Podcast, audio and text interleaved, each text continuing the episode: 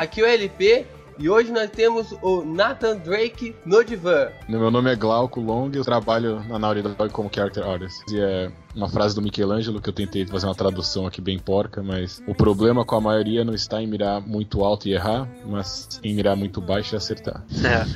E aí galera, aqui é o Cantomo Crash Bandicoot by Naughty Dog. Sim, Geeks, hoje nós estamos aqui com o Glauco Long o maior character designer que a gente conhece, trabalhando na trabalhou no Uncharted 4, um dos jogos mais aguardados pelos fãs da, da console PlayStation. E a gente vai estar trazendo para você aqui um pouco mais sobre o Glauco. É, até o final do cast a gente vai estar trazendo algo bem relevante para vocês. Então fique ligado porque depois do Open Box a gente volta com tudo.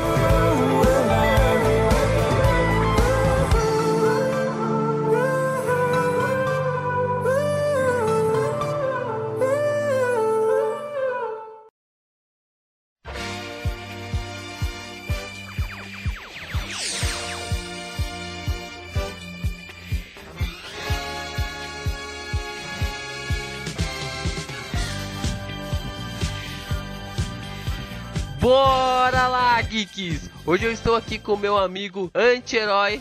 Anti-Herói, fale aí um oi pro pessoal aí. E aí, pessoal, Anti-Herói aqui na área. Fique esperto. e como o Anti-Herói é uma pessoa muito bem equilibrada, você já deve ter percebido algumas, algumas coisas aqui que rolou meio nada a ver, fora do contexto aqui do, do podcast. A gente vai lançar um paradoxo para ele. É. Ô, Herói, você sabe muito bem que o, o martelo do Thor não, não é erguido por qualquer um, né?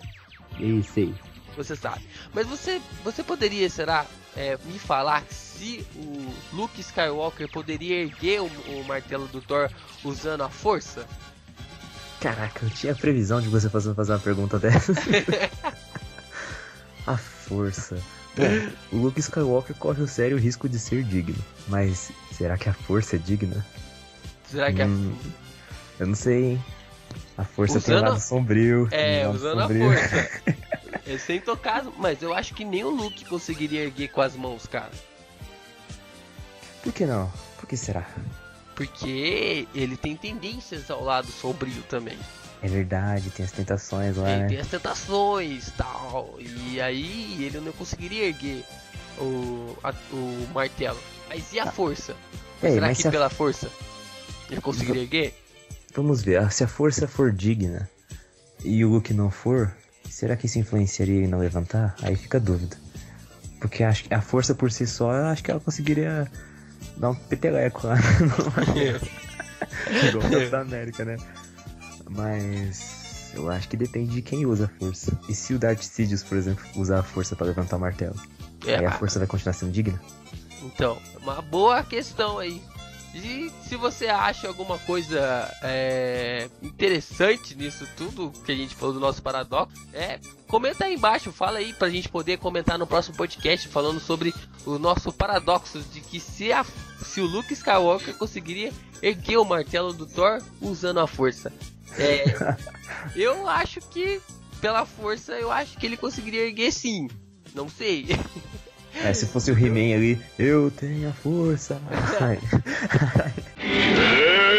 tenho a força! Só que não, né? Só que não. Deu ruim, deu ruim.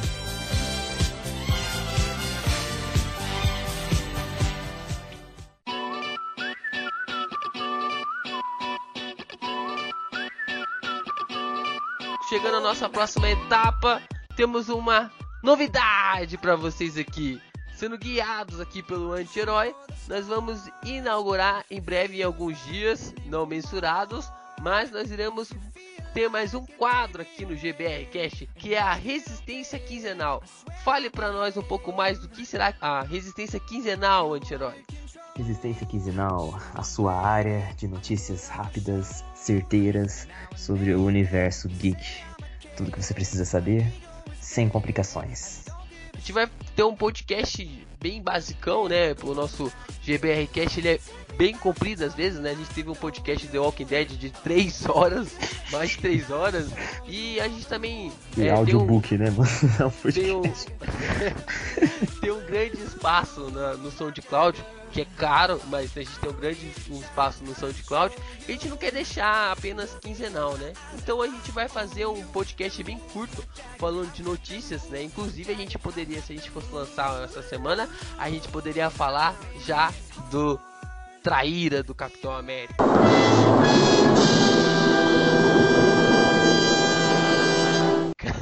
Ah, esse aí foi uma Isso daria uma boa notícia bombástica. A semana lotada de polêmicas vem o Capitão América. polêmicas e vem o Capitão América trocando de time. E é como se o cara fosse corintiano a vida inteira e torcesse pro Palmeiras no final da sua história.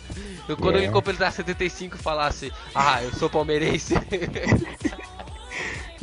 É, tipo isso.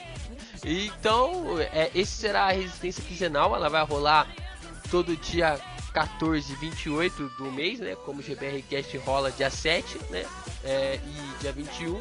A, a resistência quinzenal, ela rolará nesses dias que falei pra vocês, é dia 14 e dia 28.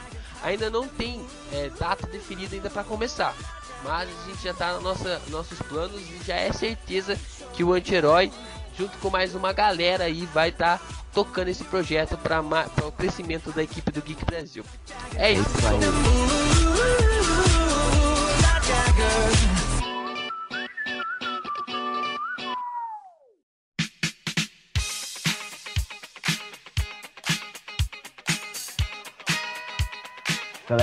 SoundCloud, pra você que escuta nosso podcast, fica ligado, fica esperto, esteja logado no, no- na nossa rede aí, porque assim a gente vai ter acesso pra saber quem, qual a nossa audiência, nosso público, quem tá curtindo, a gente poder comentar, bate bola, esse tipo de coisa. Então é importante você tá mostrando a sua carinha alegre, ouvindo o nosso podcast, pra gente ficar sabendo quem você é e trazer o melhor conteúdo pra vocês dessa forma. E temos uma surpresa também. Vocês lembram que alguns podcasts atrás nós falamos que iríamos trazer uma surpresa para aquela pessoa que ouvisse o podcast logado. E para essa pessoa que ouviu o podcast logado, a gente vai ter sua grata presença aqui no GBR Cast. E a gente vai convidar você a participar de um podcast que você entenda o tema. A gente vai sugerir um tema que você saiba, que você manje, pra gente poder falar aqui no podcast com a participação totalmente especial de você. A, a gente vai, se você tem algum canal no YouTube, se você tem é, uma página no Facebook, se você tem alguma coisa relacionada a mídias sociais que você queira fazer parte do aqui do GBR Cash, essa é a sua chance. E a única coisa que você tem que fazer é o que? Ouvir o podcast logado. Porque, como o anti-herói já falou, a gente é, consegue medir isso através do, da quantidade de usuários né, que acessam o SoundCloud. Então é só você ouvir o podcast logado, escuta, escuta todos os podcasts, escuta duas, três, quatro vezes, a gente vai saber. Mostra pro pai, pra mãe, pro cachorro. Mostra pro pai, pra mãe. Faz uma campanha Força Geek e a gente vai conseguir chegar nos podcasts mais ouvidos do Brasil. Isso aí, lembrando que nosso podcast também é acessível pelo app do Geek Brasil. Você pode baixar no Google Play para ouvir de onde você quiser, no conforto da sua casa. Nós estamos também nas redes sociais mais populares do Brasil. Nós estamos no Facebook, é, KickBR42. Nós estamos também no Twitter, é, KickBR42 também. E nós estamos no SoundCloud, né? Onde você está ouvindo a gente. Ah, vá! Obviamente. E estamos no YouTube, que está parado. é, também não tem processo de volta. A gente está é, bastante ocupado com as atualizações do aplicativo. Inclusive que vai lançar uma atualização agora que vai deixar muitas pessoas de boca aberta com aquilo que a nossa equipe tem feito no, com o aplicativo. Então fique sempre esperto com o que o aplicativo tem, tem mostrado e fique sempre no aguardo, porque sempre terá mais. É isso, pessoal. Até semana que vem com o Open Box. É isso aí, gente. Até semana que vem. Reflitam na força. Levantem o martelo do Thor. E agora a gente vai continuar esculpindo o Charter de 4 com Glauco Longo.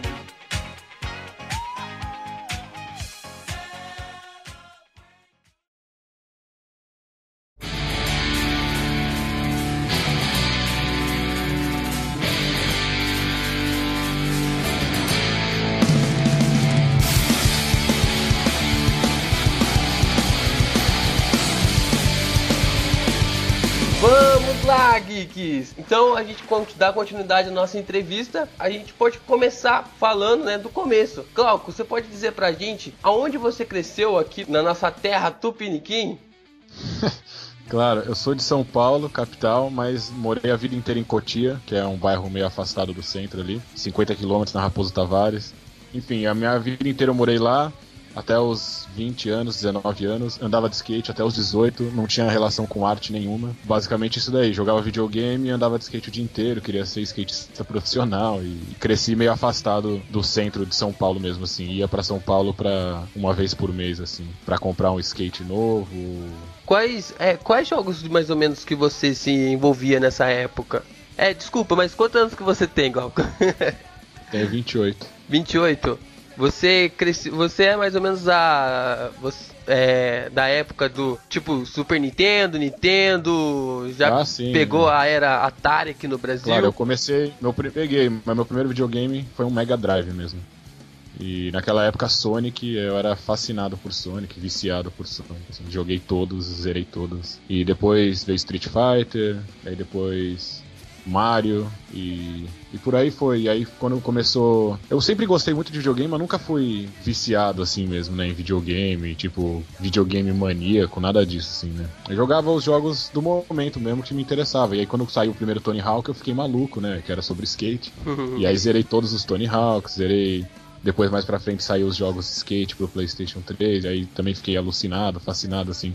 Mas videogame era normalmente eu acabava jogando quando tava chovendo, que eu não podia ir andar de skate, ou quando era muito tarde à noite, ou alguma coisa assim, era o meu tempo livre assim, eu jogava videogame.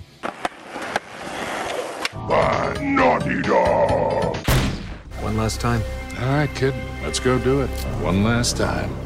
E quando que surgiu, Glauco, essa vontade assim de ser designer? Ela surgiu? Ela aconteceu? Como que foi esse processo? Então, a minha história é meio bem doida, assim, e bem diferente da maioria do pessoal da minha área, né? Eu, como eu falei, eu andava de skate e eu filmava. Eu e meus amigos andando de skate. E a, além de jogar videogame, o que eu fazia também era assistir muito vídeo, de muito filme, né, de skate. E aí, a paixão por começar a editar, eu comecei editando de videocassete pra videocassete, uma, Caraca. uma maneira bem, bem primitiva, assim, porque não tinha muita grana, meu computador não tinha placa de vídeo, era mó tosqueira. E como que você fazia isso? Placa de do- captura na época, Placa né? de captura? Liga- Você liga, é, você liga dois videocassete e aí você dá play num e hack no outro. né? Caraca! E aí, e aí eu- o que eu fazia depois, depois de fazer essa montagem analógica bem tosca, era. Eu tinha uma fita com todo o vídeo, mas não tinha áudio, né? E aí eu dava play.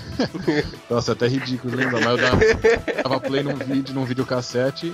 Ligava a entrada de som do, do Discman, Discman não, né? Do Walkman no no outro videocassete, e aí acabava tendo uma cópia final com, com áudio. Caraca. Mas aí, com meus 16 anos, 17 anos, eu consegui uma placa de captura pro computador e aí eu conseguia passar algumas imagens analógicas né, da câmera de vídeo pro computador e transformá-las em digi- digitais. E aí, resumindo, quando eu fiz 18 anos, eu tava ainda com esse sonho de andar de skate, mas a paixão que eu tinha de alguma profissão era trabalhar com vídeo, né? E aí, como eu fazia essas edições no computador, mexia um pouquinho com After Effects, era umas coisas muito toscas. Mas eu já mexia um pouco com isso e eu não tinha noção nenhuma. Eu achava que eu era editor de vídeo. E aí, com 18 anos, eu entrei numa faculdade de cinema, audiovisual no Senac, na verdade.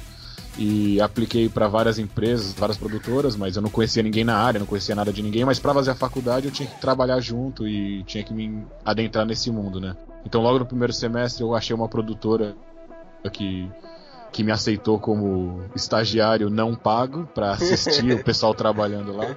E aí eu comecei a aprender a editar, comecei a aprender sobre time e tudo mais, e junto com a faculdade, essa paixão por edição e cinematografia começou a crescer. E no meu primeiro ano de trabalho, tinha um cara que trabalhava com 3D lá dentro, começou a me mostrar algumas coisas, eu fiquei interessado por modelagem, não sei o que, comecei a fazer diversos cursos, que a gente pode falar um pouco depois sobre isso, mas. E aí foi aí que entrou a paixão sobre como as coisas eram feitas no computador, né? O 3D e tudo mais. Desde pequeno eu sempre fui muito apaixonado sobre o behind the scenes, assim, né? Uhum. Mesmo no cinema e.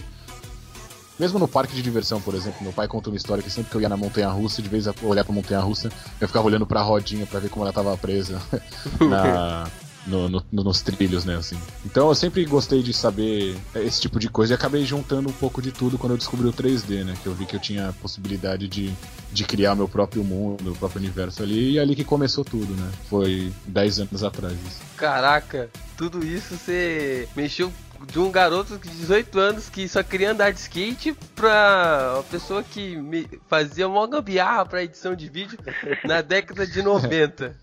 Caraca, Pra você que reclama aí do Windows Movie Maker, dos seus programinhas free, fica aí a dica de que pode É, ser um grande começo. By Naughty Dog. One last time. All right, kid. Let's go do it. One last time. Glauco, é, qual cursos que você fez pra além, né, que você falou que você entrou na, na faculdade de, de cinema, né? É, quais cursos que você fez pra aprimorar essa parte 3D sua, que você falou que você criou um universo na sua mente? Aí eu, durante a faculdade, no primeiro ano já, eu fiz um curso de 3D Max, que é um dos softwares mais usados, né, na época. E fiz um curso, era um era meio doideira, assim, era todo dia à noite, então depois do trabalho eu saía umas 7, 8 horas da noite, eu estudava de manhã, né, trabalhava à tarde, e aí à noite, durante seis meses, eu estudei todos os dias da semana, até meia-noite, uma hora, e era um curso completo de 3D Max, que era esse programa é, é bem conhecido no, no meio, assim. Uhum. E aí, na verdade, foram uns quatro meses, mais ou menos. E, e aí, depois que eu fiquei bem legal no 3D, continuei estudando por conta própria, fazendo meus projetos, minhas coisas.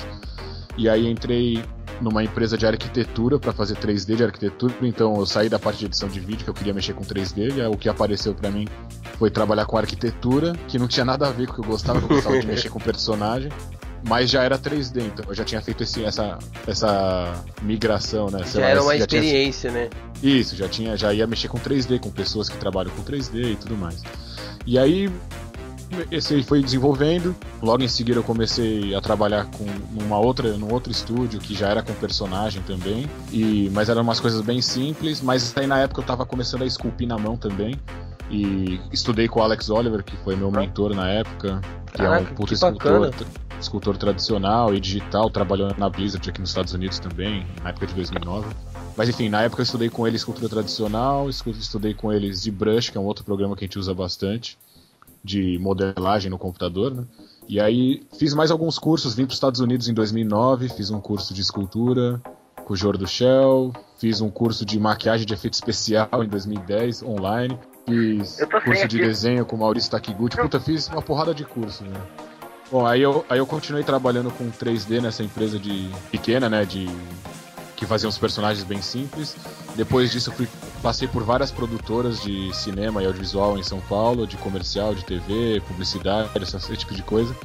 E tive meu próprio estúdio também, fazendo com dois sócios. Minha paixão pela escultura tradicional e pela modelagem física mesmo na massa cresceu tanto que eu resolvi largar todo o computador e me dedicar 100% do meu tempo, ou 90% do meu tempo, à, à escultura tradicional. E aí acabei abrindo abri meu estúdio, tive meu estúdio por quatro anos, onde eu fazia, dava aula de modelagem e também como uma outra forma de adentrar no mercado, eu vi um gap que existia no mercado brasileiro de maquiagem de efeito especial, né, de make-up effects e, e efeitos práticos, e aí me juntei a um, um outro cara, o Pietro, e a gente começou a fazer bastante projeto no Brasil, fizemos alguns longa-metragens, curta-metragens, fizemos bastante projetos de publicidade também.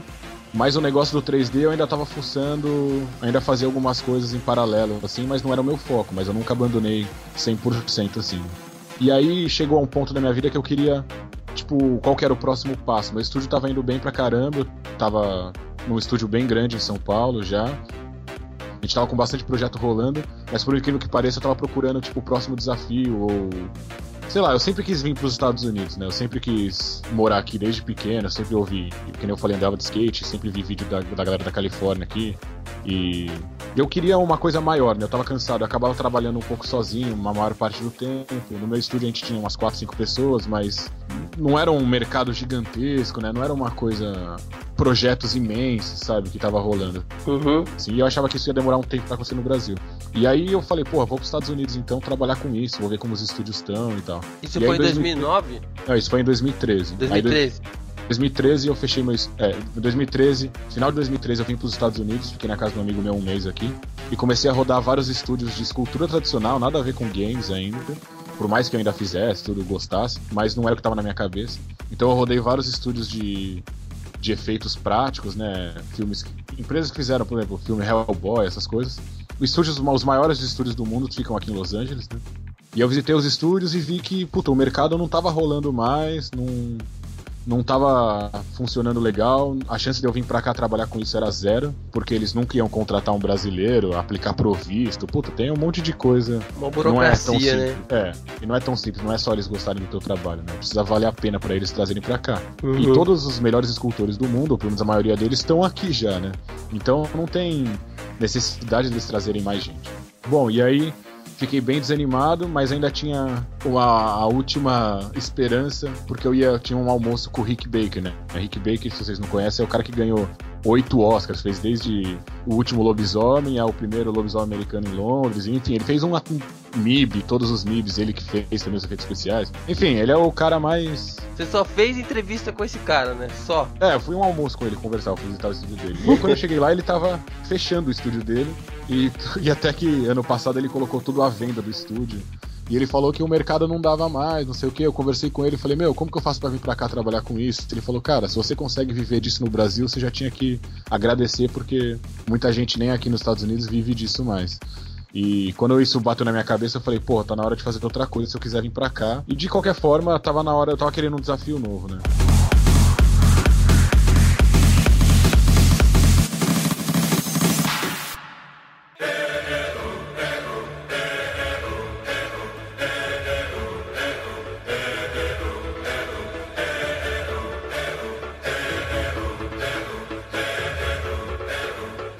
Mas então, Glauco, como é que você foi parar na, na Naughty Dog? Na Naughty Dog, né? Bem falando.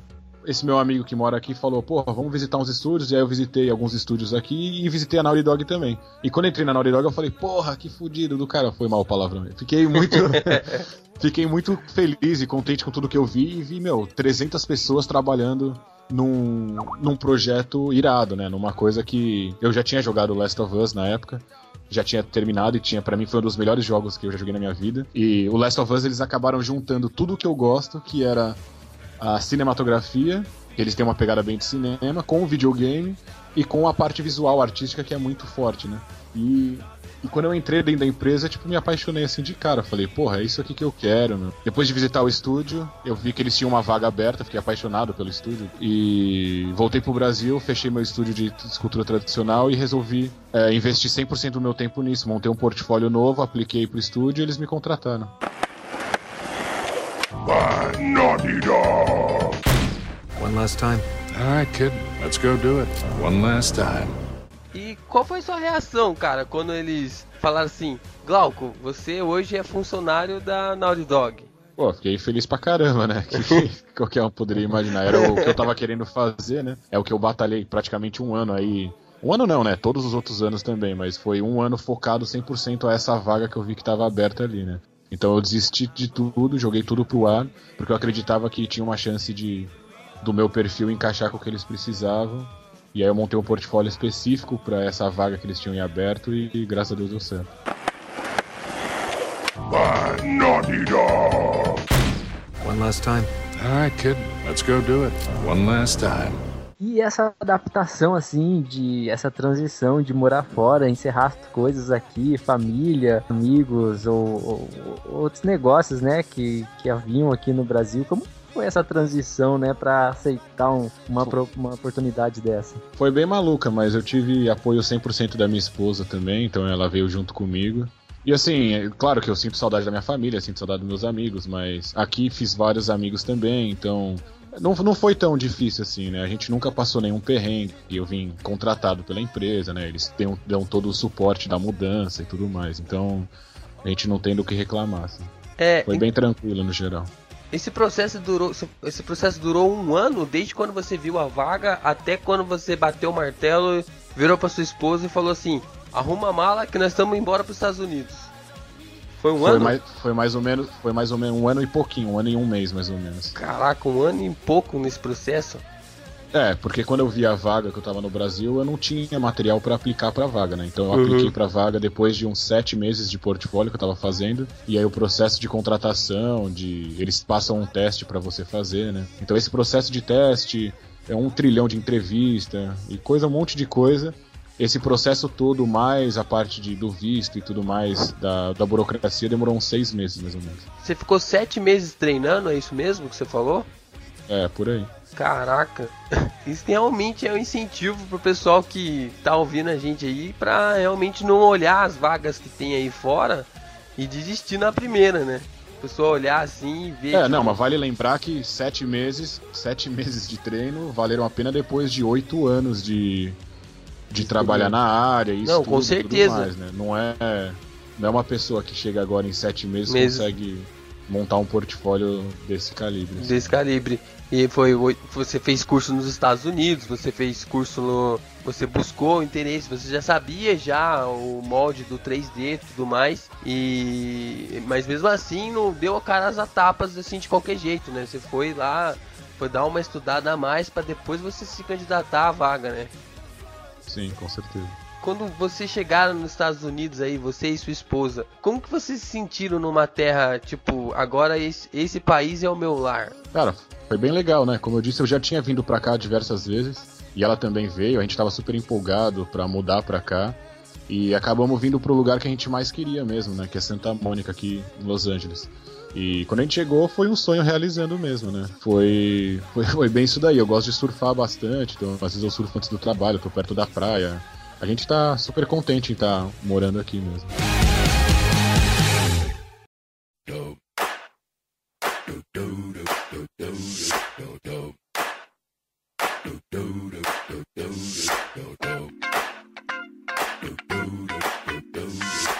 E mas a pergunta que não quer se calar, né? Como é que foi esse processo de você ser chamado pelo para trabalhar no Uncharted 4? Como é que foi sua reação em saber que você traba- trabalharia num jogo desse desse naipe? Bom, eu sabia desde o começo, né? Porque a vaga estava em aberta e eles estavam trabalhando nesse projeto. Então, quando eu apliquei para a vaga, eu já sabia que eu ia trabalhar no Uncharted. E, obviamente, muita pressão, né? Porque é uma das maiores franquias de games que tem. A expectativa pro Uncharted 4 estava imensa. E ainda é muito grande das pessoas que não jogaram, né? Mas. É, eu ainda tava. Eu, eu tava um pouco ansioso para ver o que, tava, que ia rolar, mas eles já tinham soltado uma demo da E3 de 2014, então quando eu vi assistir aquela demo, eu falei, porra, os caras são bons demais, né? É, é muito bom o que eles estão fazendo, eu não tinha preocupação de ficar um jogo ruim, assim, né?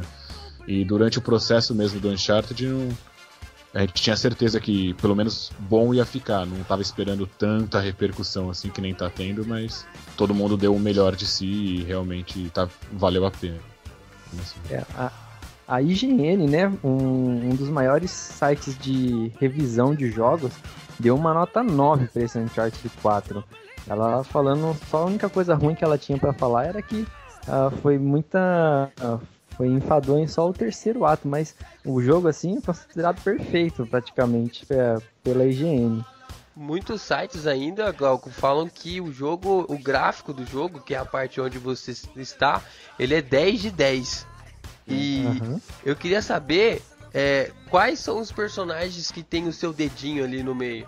A maioria dos personagens que eu trabalhei, quando eu cheguei no, no projeto, os personagens principais já estavam prontos já, né? Que são o Sully, o Sam, o Drake, a Helena. Então eles já estavam prontos, eles estavam só fazendo mais variações, né? Eu acabei trabalhando personagens. Acabei trabalhando em todos os personagens secundários e a maioria deles, né? E os inimigos no, na- no modo single player. E, e o modo multiplayer eu trabalhei em diversos personagens que Uh, por exemplo, o Lazarevich eu fiz ele inteiro, o Ramses eu fiz ele inteiro também, e, e mais vários sidekicks e uns outros personagens, uh, não sei como que tá em português os nomes, mas vários personagens secundários também, assim. Mas o projeto, mesmo, por exemplo, no Drake, que todo mundo acaba trabalhando um pouco em tudo, assim, né? Então, ele tem trilhões de camisetas, tem trilhões de calças, tem trilhões de tênis, né? tem, é, é muita coisa, é muito complexo. Vocês por analisar cada cena e cada fase e cada roupa que ele tá vestindo e cada penteado e não sei o que lá. Cenário então acaba meio que mais. é, então em cada meio que todo mundo acaba trabalhando um pouco em tudo assim, né? Mas não, eu não fui eu que esculpi a cabeça do Drake ou que fiz a cabeça da Helena, nada disso, né? como eu disse. By Naughty Dog. One last time. All right, kid. Let's go do it. One last time. Cara, uma das coisas que a gente. Eu penso assim que deve ser algo muito cabuloso, que só poucas pessoas teve esse privilégio, eu posso dizer assim, que é jogar um jogo que você ajudou a criar. Você acha que é mais emocionante jogar um jogo que você ajudou a criar do que jogar um outro jogo, um God of War, que não tem muito a ver com, com, a, com a Naughty Dog? O lance de jogar o jogo, a gente joga o jogo meio que todo dia, né? Durante a produção a gente joga, tá sempre jogando o jogo pra ver tudo que a gente tá fazendo. Se tá entrando legal, se tá ficando bacana, se tá funcionando e a gente vai ajustando, mesmo os personagens, a gente vai ajustando de acordo com o ângulo de câmera, como que tá reagindo, com a luz e tudo mais. Então, essa surpresa que todo mundo tem, que vocês tiveram quando vocês jogaram o jogo, não existe pra gente, né? E, então a gente tá acompanhando tudo que tá acontecendo o tempo todo, a gente faz parte das reuniões e tudo mais. Então, obviamente, quando o pessoal de environment, de cenário, por exemplo, coloca uma coisa nova, a gente fala, nossa, que irado, muito louco, legal pra caramba. Quando os designers mudam alguma coisa também, a gente também fica bem feliz. Mas a sensação quando a gente joga o jogo terminal, terminado, finalizado, é muito boa porque ele acabou, mas não tem essa. Eu, pelo menos, não tive essa sensação de novidade, de surpresa, sabe? By Naughty Dog. One last time. All right, kid. Let's go do it. One last time. E como é que é esse lance, por exemplo? É muito comum as produtoras de jogos elas colocarem easter eggs nos jogos, é, segredos, referências, Sim. é, coisas secretas em geral. Como que é ficar trabalhando com isso no jogo? Você tem acesso a essas coisas? Temos, temos, a gente tem acesso a tudo, né? É, é isso mesmo, é secreto e não tem muito o que Pra falar. vocês não é nada secreto, então. É, pra gente não é nada secreto, mas a gente sabe as coisas que são secretas pra vocês, né? Mas essa ideia do Crash no no no, no Uncharted 4, com a parte que ele tá que o, o Drake tá conversando e aí ele começa a jogar na televisão, até que a, Aham. a Helena, ela está ensinando ele a, a jogar o jogo, né? Que tipo assim, Crash é um jogo que todos os fãs da, da série do PlayStation adoram, né? Porque é aquele Sim. cara que veio pra, pra concorrer com o Mario, né? E ele foi o, é o Mario do, dos sonistas, né? Uhum. E quando. Tipo assim, como que foi essa ideia de implementar esse gameplay no. no Uncharted 4? Não, não tem muito o que falar sobre isso daí, na verdade. Eu não tenho. é, não, não, não saiu da gente, né? Da, dos, da galera de personagens. né? Então eu não, não tenho muita autoridade pra falar a fundo sobre isso. Mas ficamos bem felizes com, com isso e foi. É uma coisa que eu acho bem legal que eles fizeram. né? Ah, Foi algo meio pensado totalmente pros fãs, né? Isso que eu. É, ah, com certeza. Isso que foi o bacana, né? Da, do, de ter o Crash ali no, no Uncharted, né?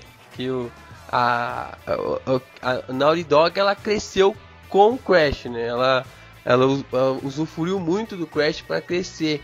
E mesmo assim, quando ela. Hoje ela tem um dos jogos. Cara, a série Uncharted é uma, uma das maiores. Ao lado do Tomb Raider, hoje é uma das maiores séries de ação que tem no, no mundo, na, no mundo dos jogos. E você ainda tem ainda, cara, não tem nem o que falar de The Last of Us, que é um dos maiores, ou se eu atrevo a dizer, o maior jogo já feito para as plataformas, né, de, de consoles. E é realmente, gráficos são sensacionais, jogabilidade, história, tudo fantástico. E, cara, tem muito o que falar também de Uncharted 4, cara. Que é a, os, o design, as caracterização, as maneiras como você. É, tudo pensado, sabe? É, de como você pode se camuflar na mata, como você pode usar vários objetos do, do jogo é, a- favor, a, ao seu favor para combater os, os seus oponentes, né? Isso que eu achei bem, bem bacana no Informação. A sensação que quando você joga um Uncharted é que você tá vivendo junto. É, é um, um filme. Você se sente pra- praticamente num filme ali. A jogo de câmera das cenas, a conversa dos personagens, é tudo muito bem sincronizado. É, é, é tudo muito bem feito. Você se sente completamente envolvido no jogo. Ah, dá aquela, aquele frio na barriga de errar algum tiro, alguma coisa nesse sentido e de passar as fases. É, é, é algo que tira seu ar, o, o Uncharted 4. E a Naughty Dog, ela elevou isso a um, a um, a um patamar tão grande que parece que você tá jogando um filme na sua televisão. E, cara, o Glauco, eu só queria te agradecer por você fazer parte disso na nossa vida, cara. E realmente de nos dar, de nos dar esse presente, entendeu? Porque pode parecer que não, mas que a gente, cara, a gente quando a gente olha aquele sol brilhando lá no fundo, cara, pode ter certeza que não no coração de todo mundo que joga esse jogo no PlayStation, cara, abre um sorriso enorme de ver o gráfico e tipo assim, caraca, a que ponto chegamos, né? De um dia a gente achava gráficos de pixelização lindos, maravilhosos e hoje a gente tem isso na, no- na tela da nossa televisão. Cara, eu, eu por meio de todos É, os geeks certeza. do Brasil, a gente só tem a te agradecer. É Temos que agradecer também a toda, a- toda a equipe dos, dos programadores, né? E vai. É um trabalho muito complexo, né? De muitas equipes e muita, muita gente, né? Pra fazer isso acontecer e ficar desse jeito, bonito desse jeito. Que vai desde dos programadores, dos engenheiros, nós artistas, do pessoal de concept, de, dos diretores, o pessoal de edição, de som, é tudo, né? É a combinação de muitos talentos juntos, assim. by Naughty Dog. One last time. All right, kid. Let's go do it. One last time. Essa foi a nossa, nossa primeira entrevista aqui no GBR Cast. Esse é o Glauco Long, um dos designs lá da, da Naughty Dog. Participou ativamente do jogo Uncharted 4. É, como ele disse, alguns personagens não teve a mão dele, mas 80% dos personagens pode ter certeza que ele teve algum dedinho ali, que ele deve ter criado, que ele deve ter feito. Aqueles caras que você matou no Uncharted 4, você pode ter certeza, obra do Long. É, aquele cara. Você vai lembrar o rosto dele que te matou várias e várias vezes. Pode ter certeza que o Long que criou esse cara aí. E, Glauco, como você é uma pessoa que a gente quer apresentar para o nosso Brasil tão grande, é, fale um pouco mais de, de você, sabe? É, se você puder falar um pouco dos seus futuros trabalhos ou tipo é, o que, quais são os seus suas metas, os seus projetos a partir de agora que você está de férias, né? Porque o Uncharted 4 foi lançado. Exatamente. Bom, eu não posso falar sobre projetos futuros nenhum, mas eu posso falar pra vocês, eu tô sempre fazendo projeto, tô sempre fazendo projeto pessoal e postando coisas, trabalhos pessoais, então vocês podem acompanhar no meu Facebook, que é facebook.com.br glaucolong, é, ou no meu Instagram, glaucolong, no meu Twitter, glaucolong, e, e no meu site, glaucolong.com. Eu tô sempre atualizando e postando bastante coisa aí pra galera. E e é isso aí. Você, você tem algum canal no YouTube, Glauco? Tenho, tenho canal no YouTube também com diversas palestras para o pessoal que se interessar mais sobre o mercado, né? E sobre a, a parte de 3D mesmo, mais técnica. Para quem gosta dessa parte, meu canal do YouTube tem uma playlist com as palestras que eu dei em alguns eventos aqui nos Estados Unidos e algumas antigas no Brasil também.